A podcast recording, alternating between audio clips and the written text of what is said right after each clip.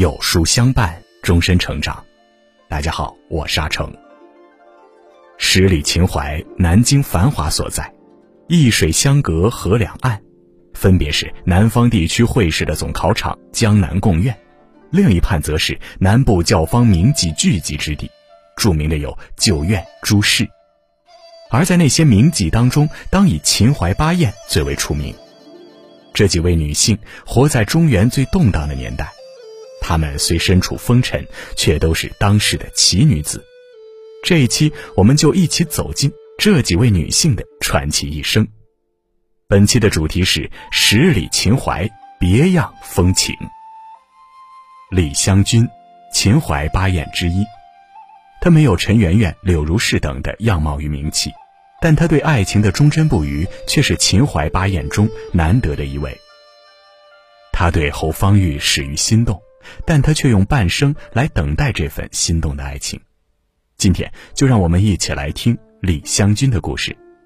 如果你喜欢今天的分享，不妨在文末右下角点个再看。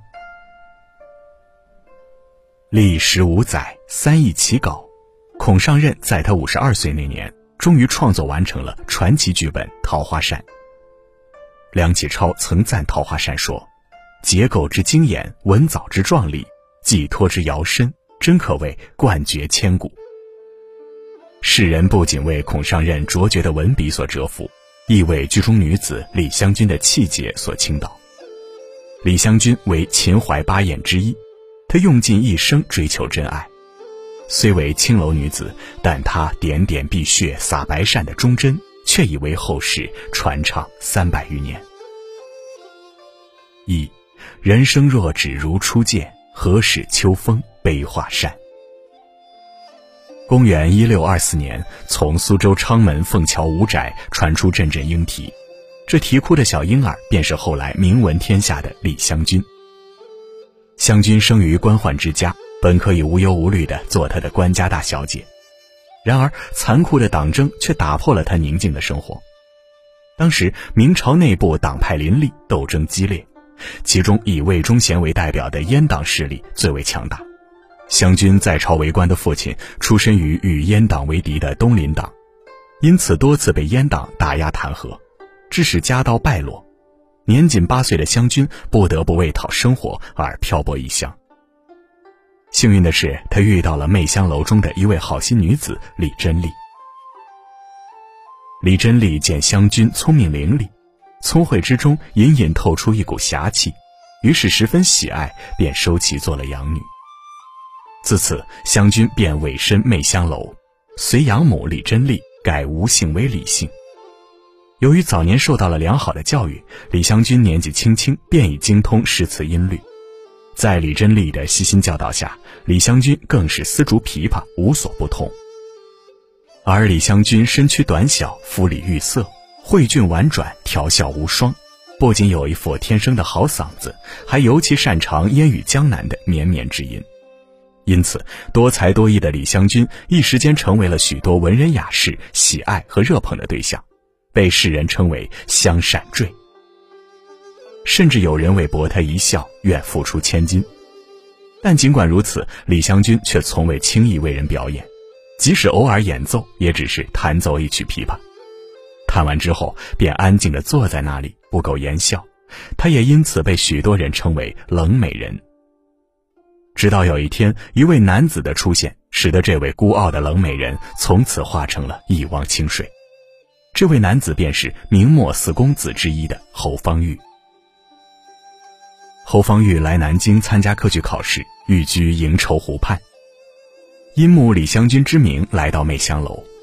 他初以为李香君不过一介青楼女子，定是风尘模样，不曾想侯方域被李香君居室内的一幅《寒江小范图》所吸引。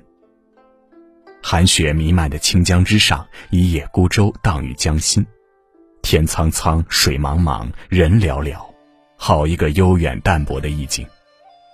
在得知此画为李香君亲笔所作时，侯方域心中油然升起一股敬佩之情。与此同时，年方十六的李香君也深深为侯方域的才子风流所吸引。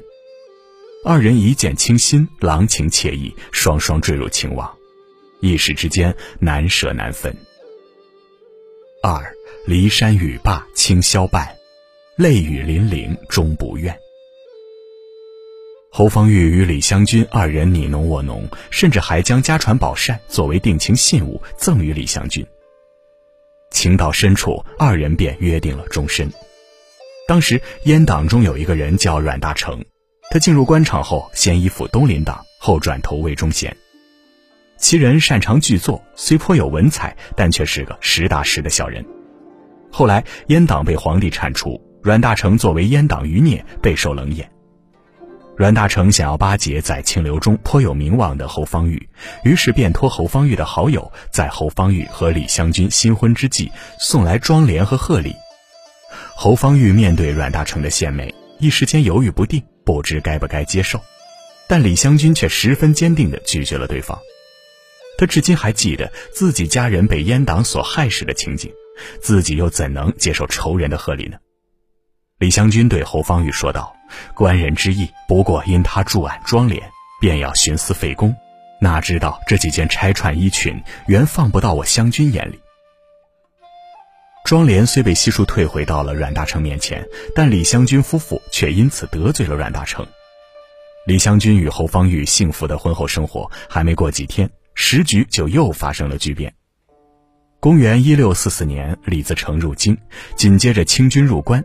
大明王朝已不复存在，福王世子朱由崧在南京称帝，企图光复大明，而阮大铖凭借溜须拍马得到了朱由崧的重用，这对于李香君夫妇无异于晴天霹雳。果不其然，阮大铖很快就对李香君夫妇展开报复，他陷害侯方域，迫使侯方域离开了李香君，而李香君则独居不出，一心一意地等着侯方域归来。然而，阮大铖的报复还没完。他为了巴结朝中红人田养，便怂恿田养收李香君做妾。这天，田养带着人吹吹打打的来迎娶李香君，周围人大多劝他忘了那个生死未卜的侯方域，转而嫁给田养，以后就可以锦衣玉食了。对于他人的劝说，倔强的李香君自然不肯从命，田养还要坚持迎娶。李香君便干脆一头撞在栏杆上，鲜血溅在侯方域送他的扇子上。田养见状，只得无奈离去。事后，侯方域的朋友杨龙友则利用血点在扇中画出一束桃花，这便是桃花扇之名的由来。三，等闲变却故人心，却道故人心易变。所幸李香君没有丧命。不过，他的不幸却没有就此结束。等李香君伤愈后，阮大铖立即打着为南明皇朝弘光皇帝亲自执笔撰写歌词剧本的幌子，将李香君征入宫中充当歌姬。对于这一招，李香君着实无法抵挡。她一介青楼女子，哪敢违抗圣上呢？一入宫门深似海，何时才能再见日夜思念的后郎呢？好想托于燕捎封信给远方的情郎，让他回来见上自己一面。李香君深知自己此次入宫恐怕再难以抽身，便在入宫之前托人将桃花扇带给侯方域，然后带着无限的眷念和遗憾走进了冰冷又陌生的皇宫里。当侯方域收到了用自己爱人鲜血描画的桃花扇后，连夜赶回南京。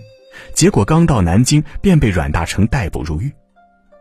不久后，南明小朝廷被清军所灭，但李香君夫妇却于战乱中人间蒸发了。至于二人结局如何，后世流传着三种说法。孔尚任在《桃花扇》中写的是，李香君夫妇后来避难，逃到了栖霞山保真庵，久别重逢，喜极而泣，最终在一道士的感化下，双双出家。还有人说，侯方域找到李香君后，将她带回了商丘老家，给李香君改了名字，并对家人隐瞒了她的真实身份。侯家父母十分喜欢香君，一家人度过了一段快乐的时光。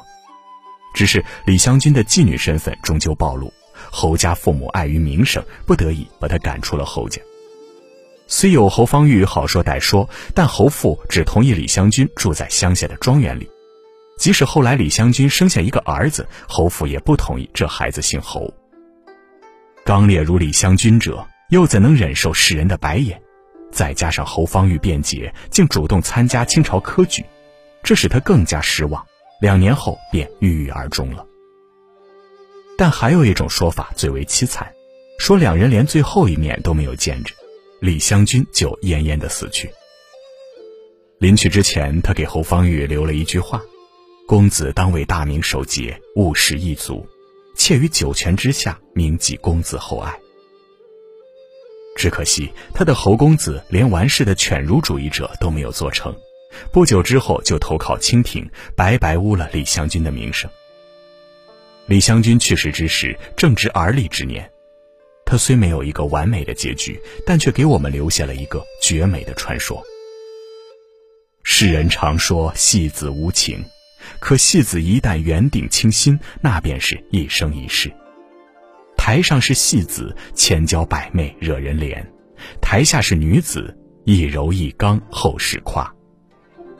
林语堂就十分佩服李香君的人品与才情，曾为其题诗：“香君一个娘子，血染桃花扇子，气意照耀千古，羞杀须眉汉子。”李香君为了爱情与名节，耗尽了自己的一生力气，虽无济于事，仍光耀。千古。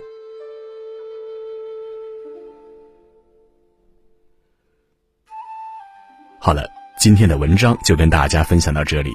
喜欢名著栏目，记得在文末点亮再看，我们会更有动力带给大家优质的内容。